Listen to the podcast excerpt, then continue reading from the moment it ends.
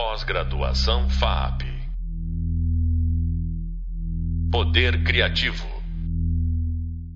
Olá pessoal, chegamos ao nosso quinto podcast da série, ainda relacionado ao segundo vídeo do nosso hub e ao tema 4 do nosso e-book Cibernética Breve Introdução.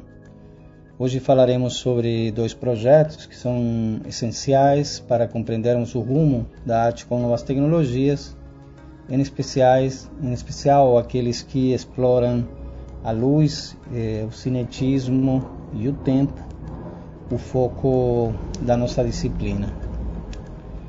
Para começar, vou retomar um projeto que já foi introduzido no segundo vídeo do Hub Visual, que é o Center Beam, é uma obra ainda obscura no contexto da história da arte.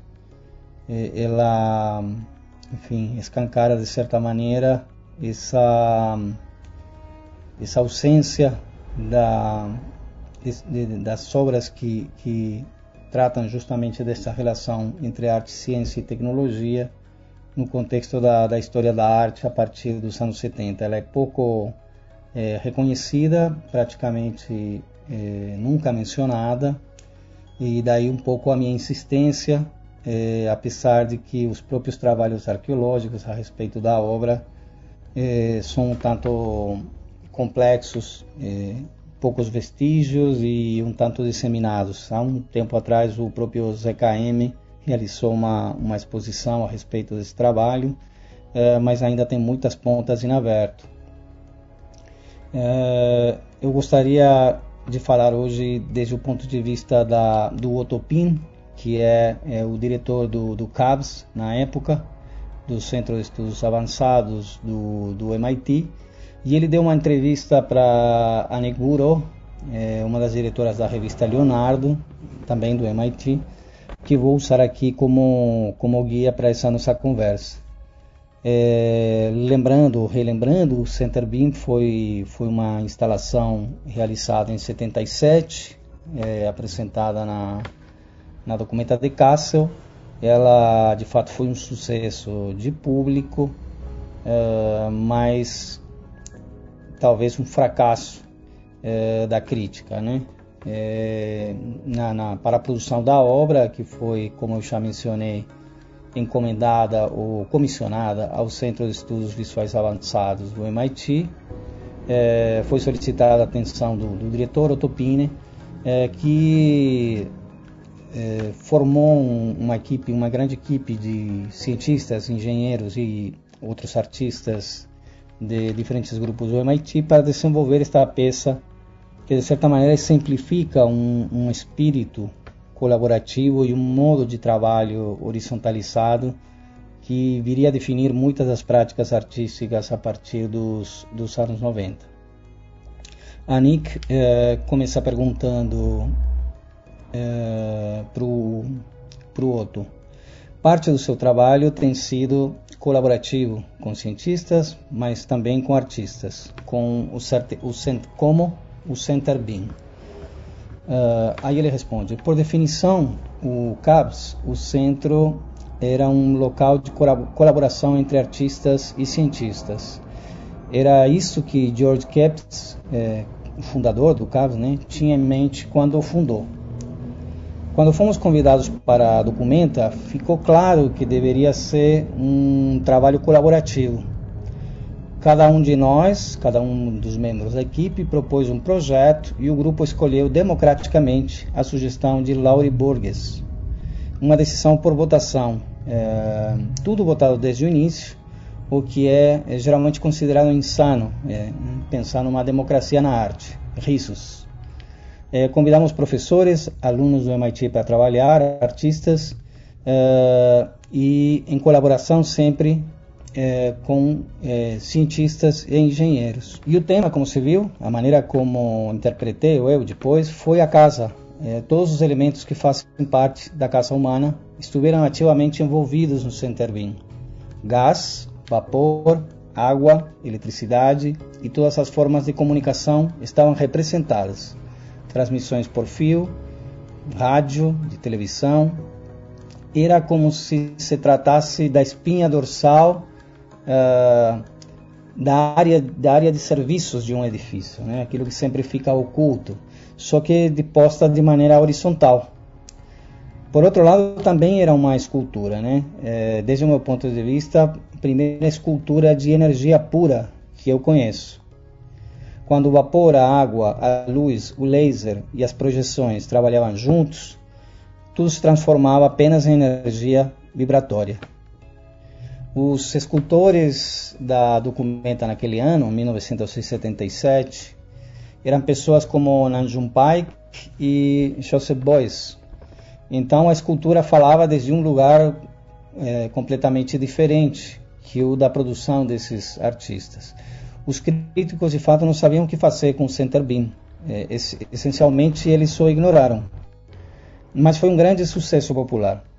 Inclusive para a versão que realizamos em Washington. Um ano depois, é, incluímos uma performance inspirada no mito do Ícaro a primeira performance ao, ao ar livre com 4 mil pessoas é, que foi realizada no National Mall. Então realmente havia, para usar uma expressão clichê, é, um tipo de arte expandida, de performance expandida, de instalação expandida.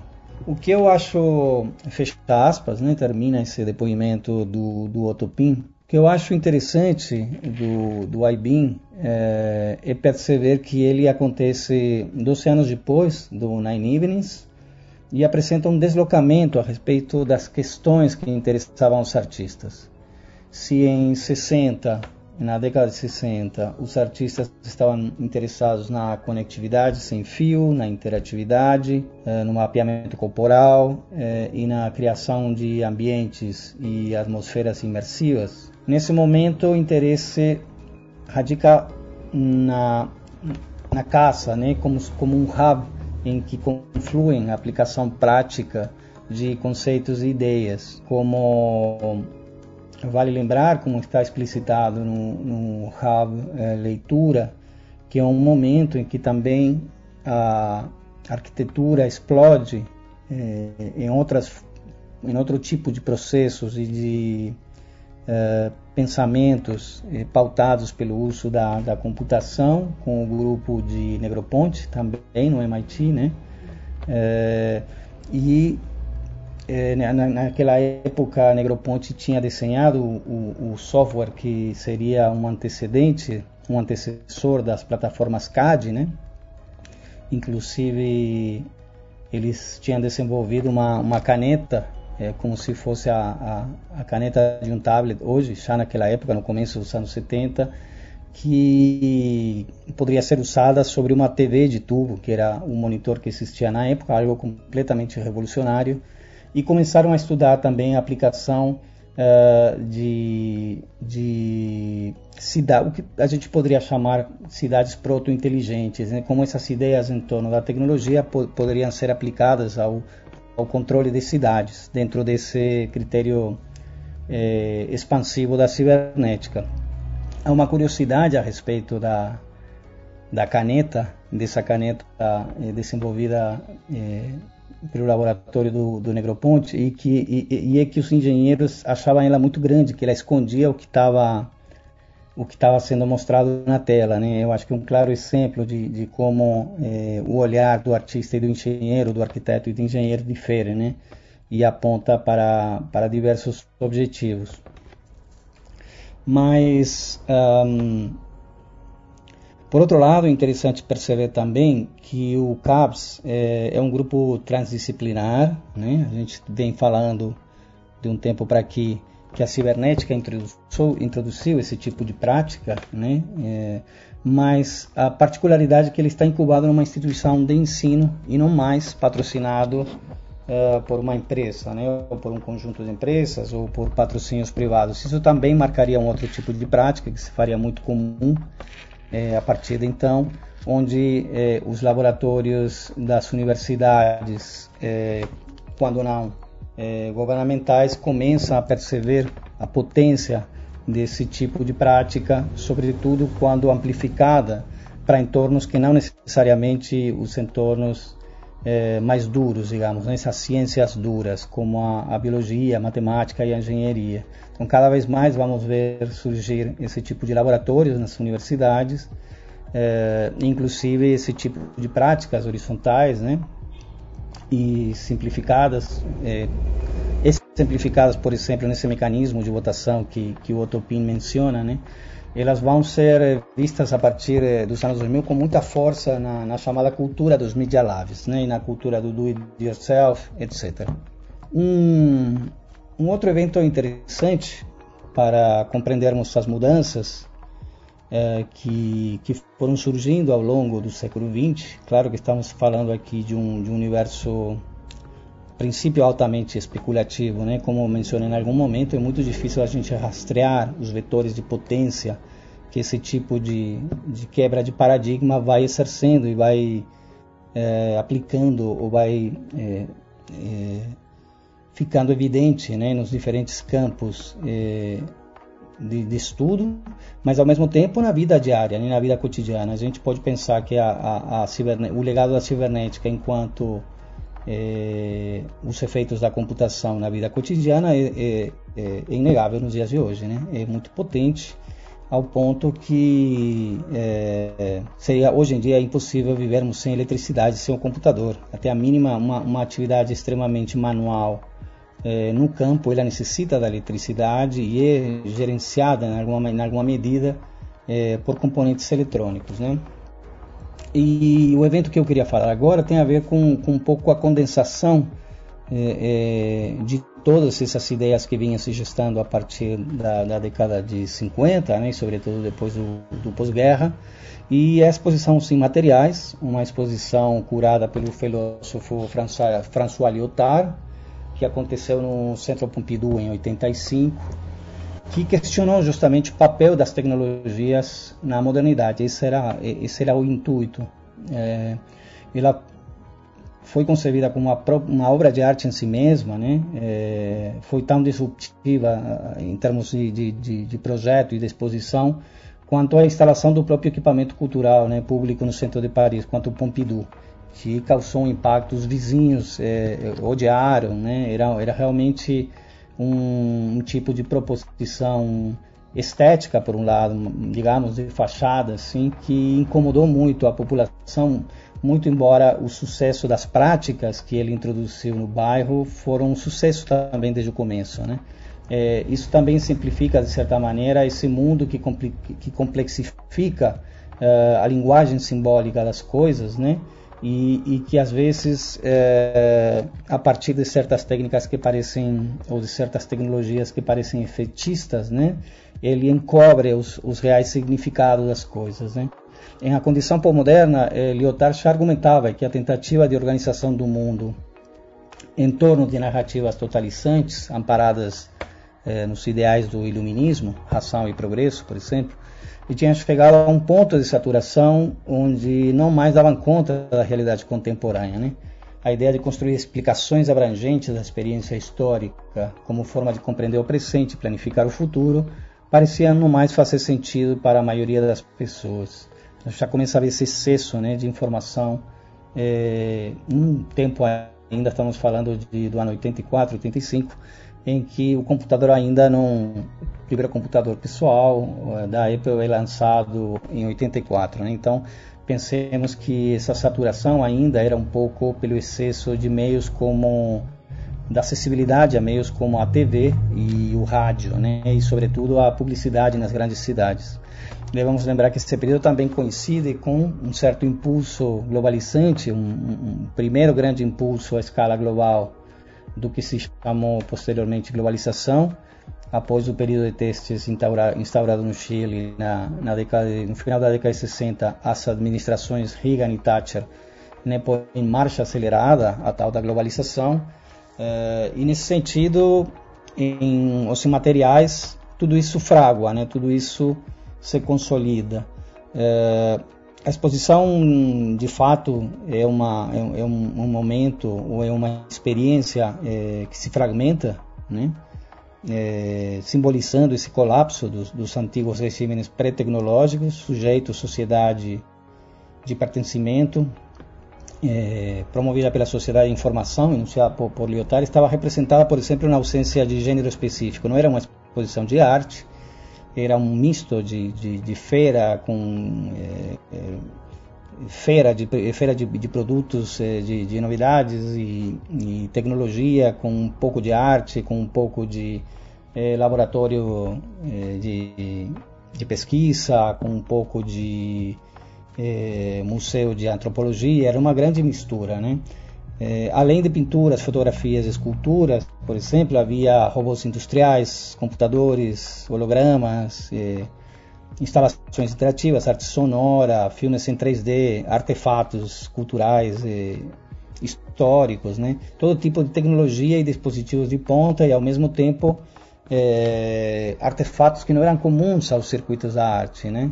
Isso a gente está muito familiarizado, a gente hoje está muito familiarizado com esse tipo de proposta em termos de, de exposições em museus, eh, se deve em parte à, ruptura causada justamente pela exposição os, os, os, imateriais. Os tópicos abordados na exposição perpassam os domínios da arte, incluindo biologia, arquitetura, astrofísica, música, gastronomia, moda, por outro lado, a cenografia evitava compartimentar o espaço. Né? Os espaços eram, o percurso era fluido, é, você não tinha paredes entre, entre muitas das obras e uma, uma sinalização específica fica por conta, uma, uma particularidade fica por conta de uns dispositivos que hoje talvez chamaríamos de, é, de guias, né, de audioguias, que eram uns fones de ouvido recém, uns fones de ouvido sem, sem fio, uma tecnologia extremamente de ponta, recém lançados é, por alguma companhia, não lembro se era Philips, né, que eram eh, oferecidos aos visitantes como parte e, e, complementar dessa visita. Né? Hoje, acostumados justamente com essa expansão dos projetos educativos nas instituições, reconhecemos esse papel como uma ferramenta para estimular o contato com as obras e aprofundar as informações. Né? Uh, mas em Osso Materiais, esses dispositivos, na verdade, eles buscavam confundir, buscavam justamente trazer à tona o, o, o, o incômodo, esse barulho, esse ruído, né? É, do excesso de informação. Os imateriais trata de forma relevante a articulação entre arte, ciência, pesquisa e pensamento. Porém, mesmo que tenha existido um esforço real em documentar e registrar a experiência, através de catálogos, fotos e todo tipo de publicações, ainda existe certa dificuldade de compreender e se investigar a exposição de, de forma plena, né? Se por um lado deve ser lida como uma exposição de arte, ele é certamente inseparável de, da, da, experiência espacial e temporal muito particular e disruptiva para a época, coisa que jamais teríamos acesso. De certa forma, a exposição anuncia o fenômeno das novas mídias, ou seja, inaugura os debates dos anos 90 e 2000 sobre a mudança, a passagem né, da galeria e dos museus para a criação de plataformas mais horizontais, como os Media Labs e os festivais de, de arte e tecnologia e, e de, de, arte eletrônica, e da produção de obras interativas e exposições é, na internet. Pessoal, é, hoje completamos um ciclo dedicado à cibernética e seus impactos, ciclo que começa em 48, com o lançamento do livro Cibernética, de Norman Wiener, e que escolhemos terminar em 85 com a exposição os imateriais eh, de Lyotard, pois tratam-se de dois eventos divisores de água. Né? O primeiro senta as bases para um novo tipo de produção amparada em conceitos da teoria de sistemas e onde a computação é um componente central, né? como a gente falou, está é, escancarado na nossa realidade contemporânea, na, do jeito que a gente vive a vida e que a gente produz arte hoje, né?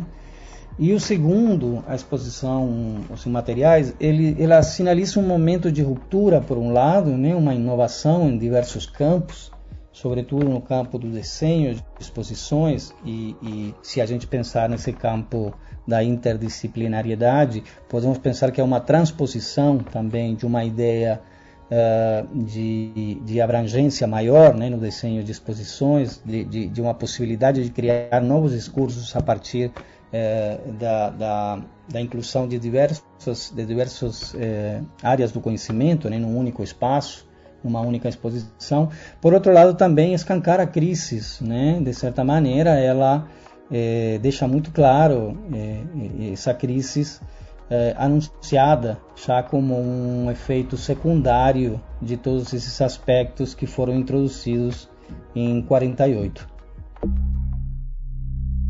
Pós-graduação FAP. Poder Criativo.